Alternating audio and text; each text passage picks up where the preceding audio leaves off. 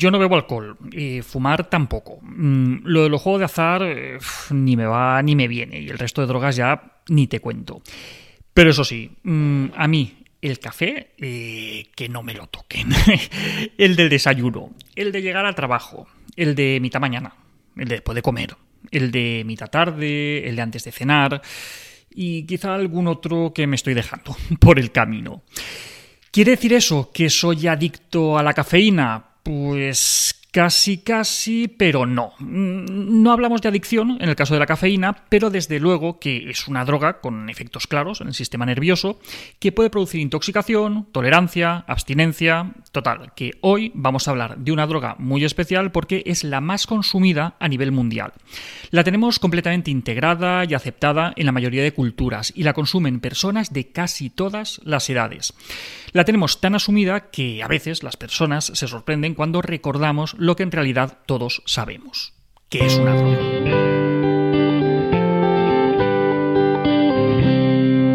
El café surgió probablemente en algún punto de la península arábiga hacia el siglo X. En un primer momento esta sustancia fue condenada por la ortodoxia islámica, pero poco después cambiaron de opinión y se convirtió en una sustancia providencial porque permitía rezar sin que los creyentes fueran perturbados por la somnolencia. Al entrar en Europa, esta sustancia se encontró con, una oposición muy fuerte al introducirse en los países protestantes, que, castigaban el comercio y el consumo hasta con penas de cárcel, porque consideraban el café como una nueva desvergüenza. Incluso en Rusia se llegó a castigar la, posesión de café con penas de tortura o incluso con la pérdida de ambas orejas. Con el tiempo, estas medidas poco a poco se fueron derogando y desde el siglo XVIII, a partir del siglo XVIII, el café ha pasado a considerarse como una droga intelectual, a diferencia de otras sustancias que serían consideradas como, como más marginales. La cafeína es el principio activo del café y es una sustancia amarga que se encuentra de forma natural en más de 60 plantas, incluyendo los granos de café con los que se elabora esta bebida, las hojas de té, las nueces de cola con las que se elaboran los refrescos de, cola o las vainas de cacao que se emplean para, hacer chocolate. Vamos, que todas estas sustancias tienen en mayor o en menor medida cafeína. La concentración de, cafeína en distintos productos pues, es muy variable y, depende incluso de, la forma de, prepararlo. Por eso, una misma taza de café pues, puede tener concentraciones muy distintas de cafeína en función de cómo se haya preparado. Tipo de café, cantidad de café, la máquina que, empleamos para, hacer la infusión, la temperatura de la preparación. Vamos, que, no es tan sencillo saber exactamente la cantidad que, estamos tomando en cada momento. Según explica Antonio Escotado, la cafeína comparte muchos efectos con otros estimulantes como la cocaína, por ejemplo, siendo sus efectos similares pero unas 10 veces menos potentes según sus cálculos, pues una persona que tomara un litro de café al día, pues estaría tomando el equivalente a un gramo de cocaína al día. A ver, yo no tengo muy claro este cálculo, ¿vale? Pero de todas formas, ninguna de las dos cosas, ni lo del gramo de cocaína ni lo del litro de café, me parece que sea una, una muy buena idea. Y es que, de hecho, eh, una persona con una intoxicación de cafeína puede requerir atención médica inmediata, ya que dosis altas de cafeína, por encima de los 5 gramos, pues pueden llegar a ser letales. ¿Que ¿Cuáles son sus efectos? Pues la cafeína tiene muchos efectos sobre el metabolismo, siendo el principal la estimulación del sistema nervioso central, que eso hace que nos sintamos más, más despiertos, con, con, más energía, vamos, por lo que tomamos el café. También es un diurético, que nos hace ir más al baño, nos hace orinar más aumenta la liberación de, ciertos ácidos en el estómago, lo que puede producir malestar o, acidez. Aumenta la presión arterial, y puede interferir en la absorción del calcio, vamos, y, y un etcétera muy largo de efectos. Como decimos, que no hay debate al considerar la cafeína como una droga. Es una sustancia que produce tolerancia, produce abstinencia y cuyo consumo elevado por población de riesgo niños y embarazadas, por ejemplo, pues puede tener consecuencias adversas para la salud. Lo que no está tan claro es que exista una adicción a la cafeína.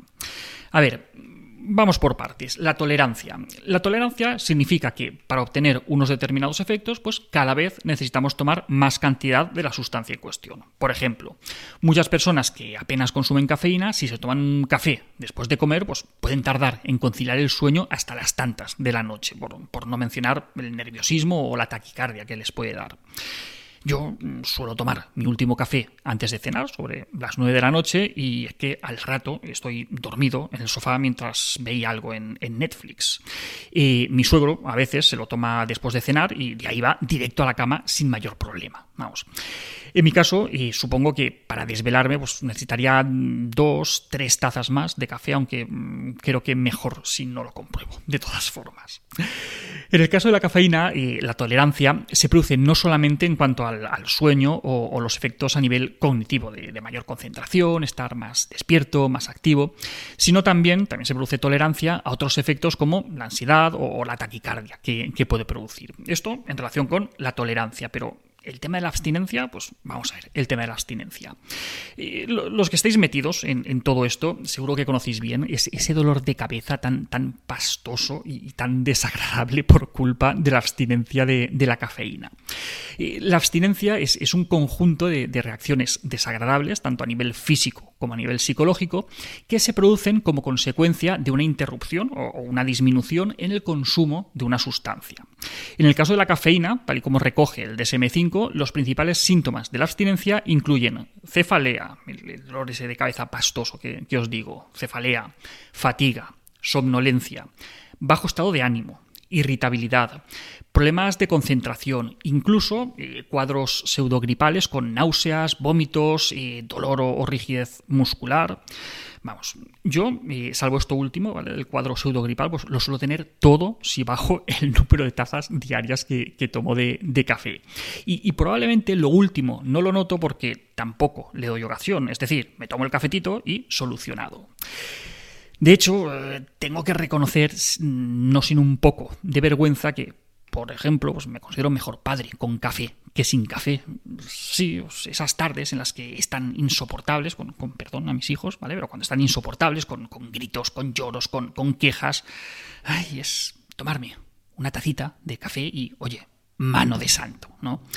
Con eso, pues ya tengo ese plus de, calma, de paciencia que, necesito para, para, hacer frente a todo lo que se pone por delante, ¿no? Que sí, que lo sé, que, que, es muy triste, pero oye, peores cosas hay en la vida, o al menos ese es mi consuelo. Pero según el punto de vista de mi mujer, según el punto de vista de Conchir, pues quizá esto lo podemos entender también al revés, ¿no? Tal vez, quizá, no lo sé, pues a lo mejor eh, los niños no estaban tan insoportables, sino que era que mi nivel plasmático de cafeína pues empezaba a descender con él, mi paciencia y mi tolerancia los ruidos, lloros y quejas también disminuían y bueno, total, en fin, que, que está muy bueno el café. En el caso de la cafeína, este cuadro de, abstinencia se produce en menos tiempo que con otras drogas como el opio, la heroína, los barbitúricos. Además, con dosis bastante, bastante bajas, unos 80 miligramos diarios de cafeína, que es el equivalente a una, taza de café express. Si los consumimos diariamente durante una semana, eso ya es capaz de producir un cuadro de abstinencia como, como el que estábamos comentando. ¿Y qué consecuencias puede tener para la salud un consumo elevado de cafeína? Pues los efectos que, pueda tener pues, están relacionados directamente con la cantidad ingerida. Es decir, a más cantidad, pues más riesgo asociado. Aunque obviamente pues, también pueden haber otros factores. Sin embargo, eh, según la clínica Mayo, eh, los primeros estudios que, se hicieron sobre, sobre, los efectos del café pues, no tenían en cuenta que, que su consumo muchas veces se asociaba al de otras sustancias claramente nocivas para la salud, como el tabaco y como el alcohol. Estudios más recientes, pues al, controlar estas variables, encuentran incluso que el consumo de café puede proteger frente a ciertas enfermedades, como por ejemplo Parkinson, diabetes tipo 2, enfermedades hepáticas, incluyendo el, cáncer de, hígado, ataques al corazón, accidentes cerebrovasculares. Por lo tanto, el café, eh, si no es consumido en exceso ni, por población vulnerable, pues tampoco parece tener unos efectos muy negativos para la salud. Incluso, a lo mejor, pues, puede ser lo contrario.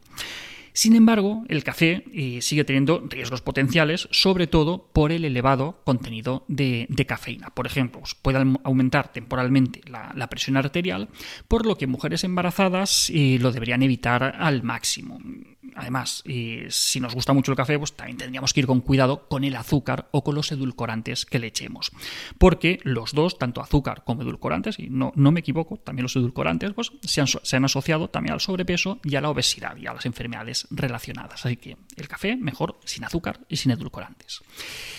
Y hablando de cafeína y azúcar, pues hay otras bebidas que contienen también mucha cafeína, contienen mucho azúcar y que merecen una atención especial porque, porque son cada vez más, más populares. Son lo que se conoce como las bebidas energéticas.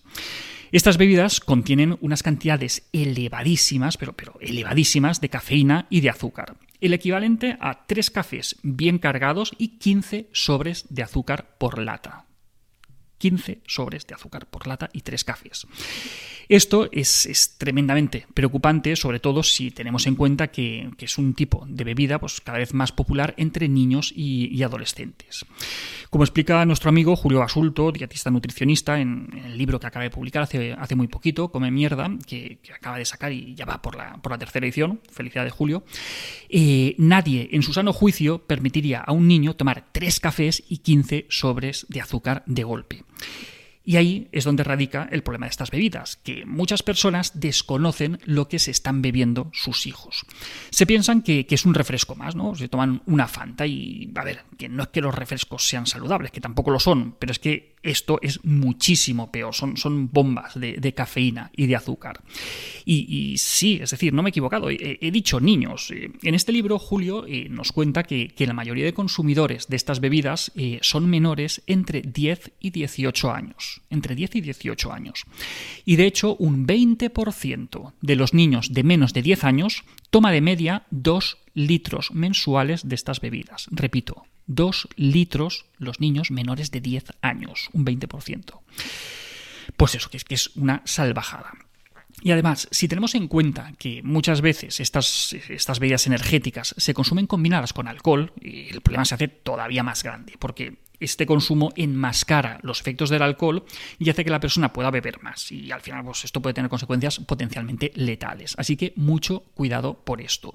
Estas bebidas nunca, nunca, nunca deberían ser consumidas por menores de edad, por mujeres embarazadas o por mujeres en periodo de lactancia.